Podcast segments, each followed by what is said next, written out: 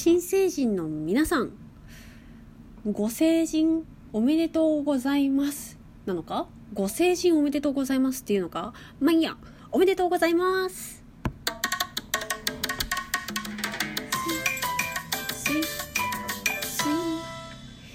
すいすい水曜座のラジオ鍋今日も元気にまじ今日はちょっと真面目に今日はちょっと真面目に言ってみたいと思います今日は成人の日ですね。ただ成人式皆さん行きます？もし私が二十歳だったら今年二十歳だったら怖くて行かないなって思ってます。えっとね私今20歳なんですけどあの先週ほぼ毎日ね東京の丸の内本社で勤務だったんですよ。その時にね、まあ、本社勤務だとどうしてもねいらん情報が耳に入ってくるわけですよ。いらん情報っていうのは何かっていうと誰々がコロナに感染したらしいとかね。あの濃厚接触者に指定されたから2週間の隔離が必要になったとかね。まあそういう情報ですよ。でそれに関しては全然あお大事にって感じなんです。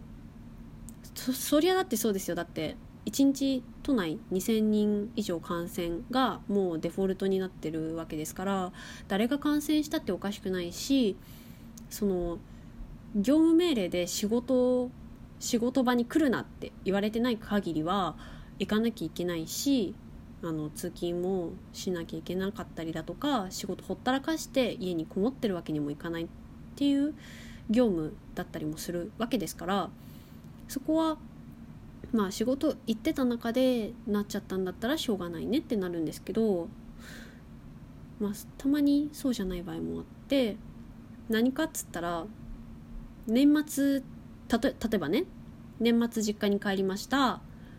帰ったついでに地元の友達と飲みました。後日地元の友達がコロナ陽性でした。自分も濃厚接触者です。っていう場合とかね。そのまあ今いやいやおまお前ってなるんですよ。そうなるとお前さーってなるわけですよね。そりゃ地元に帰ったらさ友達に会いたくなっちゃうあったら飲みたくなっちゃうっていうのはまあわかるんだけれども今この時期することないじゃんっていうさとかね。でその判断を求められるのが大人だと思うんですよ。でね大人でも結構できてない人が多いんです。さっきも例出したようにねうちの会社でもそういう人いっぱいいるから。でも大人だったらさ我慢しようよっていうね。でうーん例えばなんですけど着付けとか髪のセットとかもう予約取っちゃったなっていう場合いいじゃん別に。綺麗にしてもらった後で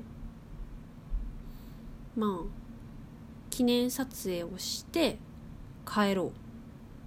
それでいいじゃん。でね別に何も成人式って冬にやることはなくて。新潟とか長野とかだと春とか夏にやったりするんですよね。なんでかっつったら雪がやばすぎて着物でとても歩けないからなんですよね。せっかくの振袖が雪でびっちゃびちゃになっちゃうんですよ。あと寒いしね単純に。だからそういうところだと成人式ってゴールデンウィークとかお盆の時期にやったりします。それってさ時期ずらしたって別にいいんですよ。時期もずらせるしなんなら成人式っていつ生まれたかってちょっとねサクッとねググったんですけど1949年まあ戦後ですよ。戦後にできた結構新しい習慣なんですよね。だったらよくないって。もう令和だよ。なんでわざわざひとところに集まらなきゃいけないの？しかもこの時期にってもし今私が二十歳だったら思いますね。あのー、まあ友達に会うっていうのも大事かもしれないけれどやっぱ自分の命の方が大事っすわ。自分の命とあとは家族の命大切な人の命の方が大事。だってつまんないじゃんそんなん。えだって今の子ってあれでしょ？大学も行けてないんでしょ？大学の図書館すら入れてないんでしょ？それなのにコロナにまでかかっちゃったらさもう泣きっ面に蜂じゃないですか。蜂どこじゃないね。蜂どころじゃないわ。とりあえず別に参加しなくっても死なないしうん他にずらせる機会はいくらでもあるしなんなら振袖着る機会なんて結婚式とかでもあるしじゃあよくないって。何？この今のこの危険な状況下わざわざリスクを冒してまでマジで参加したいほどのものなのかなっていうのをまあちょっと胸に手を当てて考えてほしいなって。なんかこうね私もさまだ20代ってこう偉そうなこと言えることじゃ言える言えないんだけどでこんな説教臭いこと言いたかないけれども大人って自分の人生の選択を自分で取れる人だと思っていてん？なんか自分の選択を他人のせいにしないのが大人の条件だと思っていてそう考えると、まあ、結構大人じゃない人っているんですけど自分の人生の舵取りぐらい自分でできるようになっておきたいな大人だったらって思うんですよね。だからこう自分がやって後悔しないようなことをしていこうっていうのを今までの人生の指針として持ってましたしうーん、まあ、自分で決めたことだったらね自分で選択したことだったら失敗したとしてもまあまあ私がやりたいと思ってやったことだからつってこう諦めもねすんなりつくんですけどあの人から言われたことでこけたらだってなんとかさんのせいだしみたいなあんまり反省もできないし人のせいにするしうーんなんだかなって感じなんですよね。なんだかなって。うんつまんないんですよ。だって他人軸で生きてるから。あの人がああいったせいで自分の人生めちゃくちゃとかね。つまんないじゃないですか。そんなの。だったら自分で考えて自分の選択で私はこう思った。だからこうする。って言えた方がかっこよくないですか。もう子供じゃないんだからさ。親に言われたからやめるとかさ。そういうんじゃなくってさ。自分で考えてできることやれること。やっていきたいなって。これ自分でも仕事とかでね流されそうになった時に聞こうかな。うん。なんだかね。まあ学校にも行けてない中で本当に辛い思いばっかりしてるようなそんな日々が続くかもしれないけれどもその中でもねまあ何回かこのラジオを放送し始めて何回かやってると思うんですけれどもままならない日々の中でも自分でできることを探してやっていく。ってことを知っていくと人生ちょっとずつ楽しくなる。毎日がちょっとずつ楽しいものになっていく。ので。のでのでのでぜひやってみていただけたらなと思います。はあ真面目な話。終わり。